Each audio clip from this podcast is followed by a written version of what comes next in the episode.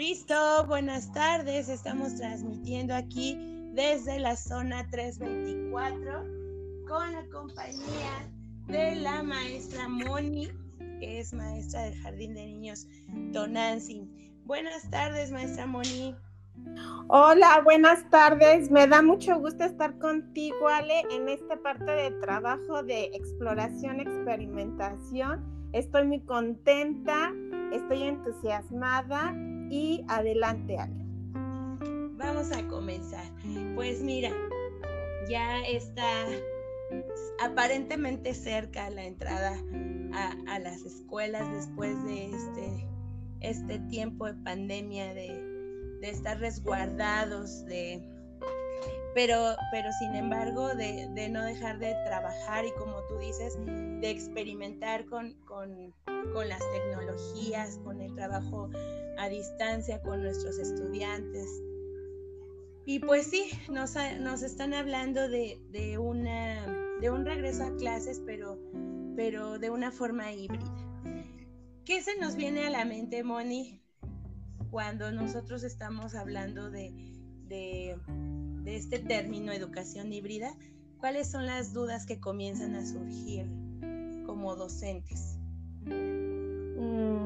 primero que se me viene a la mente fue tu, pregunta y se me viene a la mente innovación. Innovación e, en, educación eh, a través de, un formato en donde se combina pues un ambiente de aprendizaje de una manera sincrónica, que esa palabra la aprendí ahora en nuestro trabajo a distancia, con encuentros y, esa interacción, ¿no? frente a frente con nuestros niños, con sus acompañantes también que, que han sido parte también de este equipo de trabajo. Y, y, eso es lo que se me viene en mente. Ahora, por lo que respecta a tu pregunta, eh, ¿cómo poderla implementar a, a nuestro trabajo? Pues así como empecé a, a trabajar a la distancia, sin, sin este tipo de preguntas, sin estas interrogantes, sino con, con una actitud positiva, con una, una visión de, de aprender, de seguir explorando esta aventura que para mí ha sido el trabajo como, como docente en educación preescolar. Nuevamente menciono que, que es una, una parte de, de una invitación a, a mí misma primero, guiada por tu equipo de trabajo, que es la zona 324, de la cual estoy muy agradecida, porque en este acompañamiento pues estamos trabajando mano a mano para el diseño, para el diseño en avance de, esta intervención educativa bajo un espacio, bajo una ruta y también con un ritmo de aprendizaje muy en particular, respetando eh, el el avance tanto del docente como, como el de los grupos, ¿no? Pues así es, Ale. Esto es por mi parte lo que podría comentarte con, con lo que me acabas de, preguntar. Y claro, pues nuevos retos, ¿verdad? Nuevos retos que, que, nos marcan eh, desafíos, eh, aprendizaje, como tú lo dices, innovación y por eso ahora estamos transmitiendo desde un podcast, porque eh, dentro de todas las herramientas que hemos podido estar trabajando, implementando en esta educación a distancia, pues no las vamos a dejar atrás por, por cambiar ahora a educación híbrida. Creo que van a ser un medio por el que podamos con los niños por supuesto, como lo mencionas, con el acompañamiento de los padres de familia. Y, partimos de esta educación híbrida y comentábamos hace un momento en la asesoría situada eh, que hay varios modelos de educación híbrida y también metodologías. Eh, nosotros estamos apuntalándolo como ya lo, lo estuvimos este, platicando en el modelo de aula invertida y sobre la metodología también del eh, aprendizaje basado. Comentabas cosas muy interesantes. ¿Me podrías compartir, por favor? Sí, Ale, lo que te comenté eh, al respecto es que el trabajo del aprendizaje basado en proyectos lo pude aprender de una manera guiada también, de este, una manera diferente en un curso, en un curso a distancia aproximadamente hace unos cinco años atrás, eh, donde para mí también fue un reto porque nos pedían el uso y manejo de, de la tecnología y bueno, si, si yo me remoto cinco años atrás te podría decir que dije, bueno, lo único que tengo es una computadora y un telefonito, ¿no? Y pues vamos. Y en el momento de que inicié el curso me doy cuenta que todo era bajo realización de actividades, no tuve ningún tutor, no tuvimos ningún tutor. Sin embargo, podíamos eh, enviar por correo algunas dudas al respecto y pues fue que me di a la tarea de, enfrentarme a esa, modalidad de, de curso. Y ese curso eh, tenía como un propósito educativo, pudiera decirle yo, el que pudiera tener una facilidad en los contenidos mediante recursos educativos para un desarrollo de, la docente con una posibilidad de, ser consultados también, ¿no? Y de esta manera, pues determinar las mejores acciones pedagógicas, diría yo, de acuerdo a las necesidades que estaba detectando yo en mi grupo. Esa, eso fue lo que llamó mi, atención y fue como que este, mi, mi poderme enlazar y, seguir trabajando eh, en ese curso para darle término, ¿no? Porque cuando me hablaron tienes que trabajarlo en base a necesidades detectadas, pues tuve que hacer uso de lo que generalmente hacemos las docentes, un diagnóstico inicial, las características del grupo y todo esto y en base a las necesidades una problemática, englobarlo y enfocarme en cómo solucionar una problemática en ese grupo, ¿no? Y bueno, en ese entonces la circunstancia me llevó a a detectarlo en, cuestión a la convivencia sana y pacífica dentro del grupo, ¿no? Para poder hacer un ajuste en cuanto a la ruta del aprendizaje que yo pudiera llevar a, a mi grupo y poder mejorar esa experiencia en ese año escolar bajo un desempeño académico principalmente de inicio por mí, por misma y por el otro lado, también ir monitoreando y analizando constantemente el actuar de, los alumnos que en ese año escolar se, integraron e, en, ese grupo que, que, pude guiar, para ir observando el progreso de cada uno de los alumnos. Y de esta manera poder disminuir las conductas en un momento que presentaban los pequeños de eh, que no los llevaban a autorregular sus emociones, sino a ser reactivos, ¿no? Y poderlo como a aumentar la motivación de, los niños y mejorar, la, mejorar las competencias y el avance en el desarrollo del currículo de, de los niños preescolares, poderlas desarrollar y, utilizando ya el uso de la tecnología e innovando también.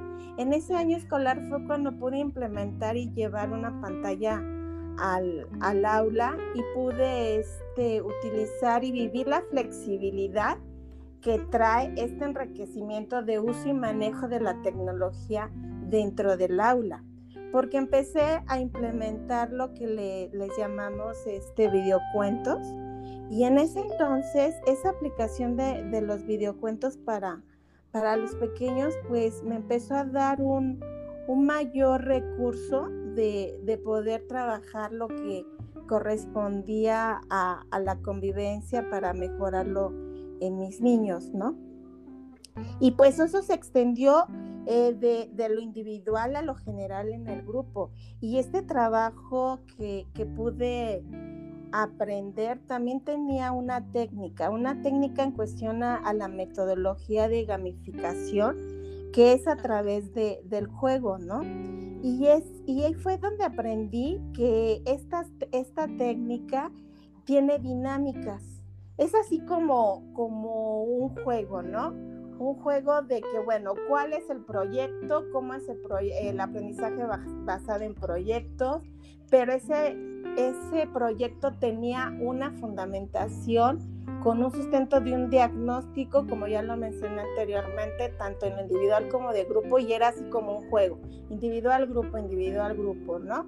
En donde este, emergía, así es la forma como yo iba a poder y seguí interviniendo en el grupo. Y bueno, después de eso, de, de la metodología basado en proyectos, pues ya vino lo que correspondía a la técnica, a la gamificación. Y dentro de la gamificación eh, descubrí que hay dinámicas, dinámicas eh, dentro que llevaban los pequeños a, a, una parte englobada que era la recompensa, esos juegos, esa dinámica lúdica que se pudo realizar en, en el grupo, era con la dinámica de recompensa, lo recuerdo, de logros eh, de estatus y de competición. ¿A qué se refería, recuerdo lo de las recompensas?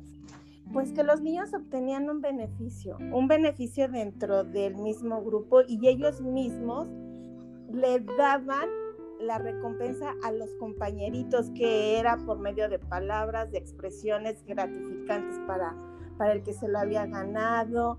Por ejemplo, el pequeñito que dejaba alimentos sobre, sobre la mesa cuando los acuerdos eran tener y mantener el orden en su propio espacio para lo general en el aula, pues al momento de ver que ese compañerito ya utilizaba eh, los utensilios necesarios para quitar las migajitas de la mesa, para darle un buen uso, pues ya se le reconocía con los compañeritos de forma verbal, ¿no?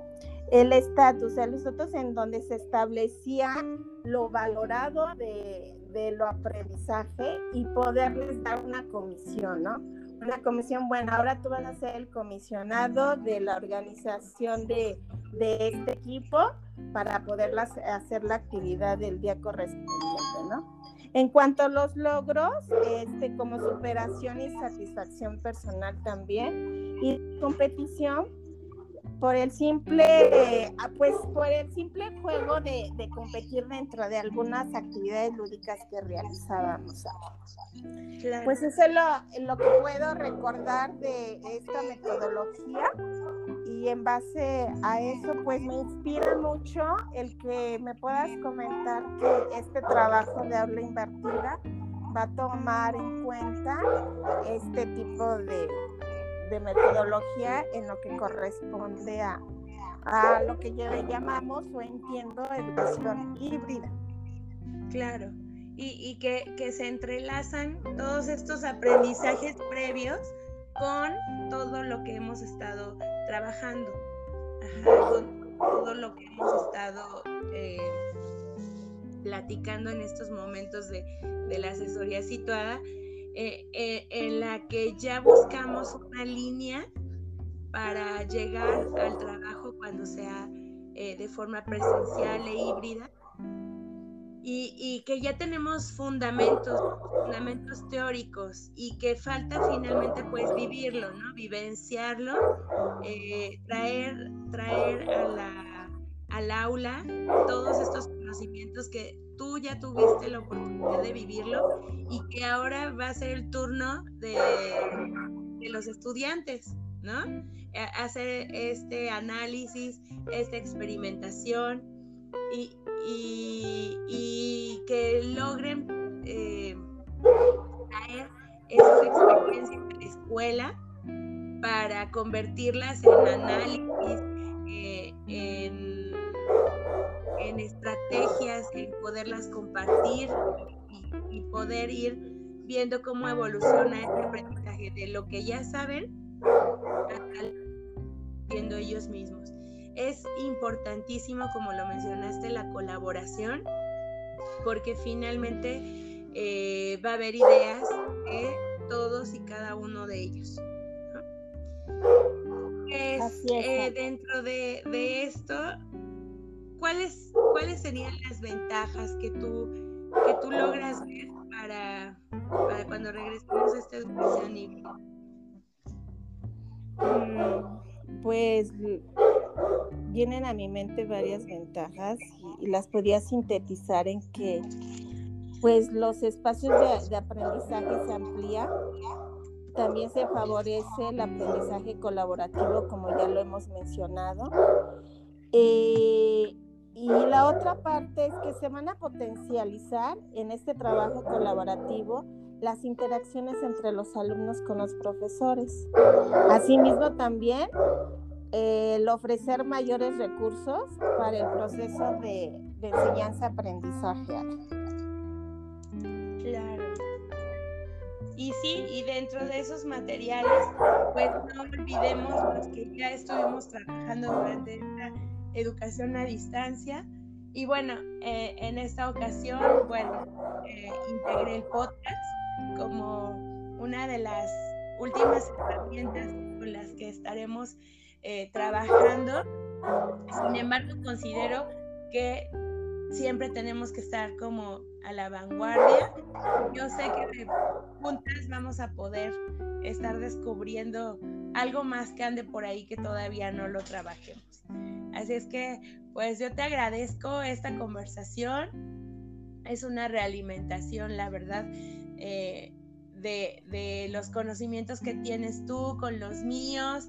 Se hace una mezcla y, todo enfocado a que regresemos acompañadas, regresemos eh, de la manera más positiva posible para generarles pues confianza a nuestros estudiantes, a los padres de familia y bueno, nosotras, nosotras ya con, con todo este bagaje de, conocimientos, pues nada más nos queda, perdón, este, llevarlo a cabo. Y bueno, obviamente van a surgir algunas dudas que, que de verdad esperemos que, que se sientan acompañadas, como lo dijiste al principio, por la zona para que pues sigamos adelante. Te agradezco mucho el tiempo, te agradezco mucho el espacio y pues seguimos escuchándonos por este medio. Este, alguna otra vez más para hablar de algún otro tema interesante. Sí, Ale, pues yo te agradezco y en cuestión de acompañamiento, el sentido del acompañamiento de, tu equipo de zona eh, de forma presencial, a la distancia y ahora en esta nueva fase que de preparación hacia una educación híbrida, que en cierta manera lo hemos estado experimentando. Probablemente sería este como aterrizar, eh, potencializar más la, la cuestión práctica basada en una estructura teórico-metodológica para seguir con este trabajo mano a mano y me dio mucho gusto este trabajo de podcast, es mi primer podcast grabado. Eh, gracias, gracias por ese yuju. Y bueno, en lo que respecta, sigo afirmando que este trabajo, aparte de ser una gran aventura de, de amor y aprendizaje de forma profesional, también me ha dado y me ha enriquecido de forma personal. Pues muchas gracias, Ale. Gracias a ti, Moni. Nos estamos escuchando y pues seguimos, seguimos en este andar educativo. Sí, gracias. Y bueno, gracias por, por seguir con este podcast en su desarrollo. ¿Y qué podría decir al escuchar a mi mascota durante el tiempo que estábamos desarrollándolo? Generalmente está muy tranquilo, pero no sé si lo hace por la misma emoción que, está percibiendo de mí, pero pues adelante. He aprendido también que así es lo natural y lo espontáneo. Mientras estemos a distancia y compartiendo nuestro trabajo en casa, creo que también por ahí van a escuchar algunas vocecitas de, de mis pequeños, pero bueno, son gajes del oficio. Te agradezco mucho, Moni. Estamos en contacto. Claro que sí, Ale. Bonita tarde. Gracias y gracias a todos los que nos escuchan y nos van a escuchar. Hasta luego. Un saludo a todos. Hasta luego. Gracias. Hasta luego. Bye.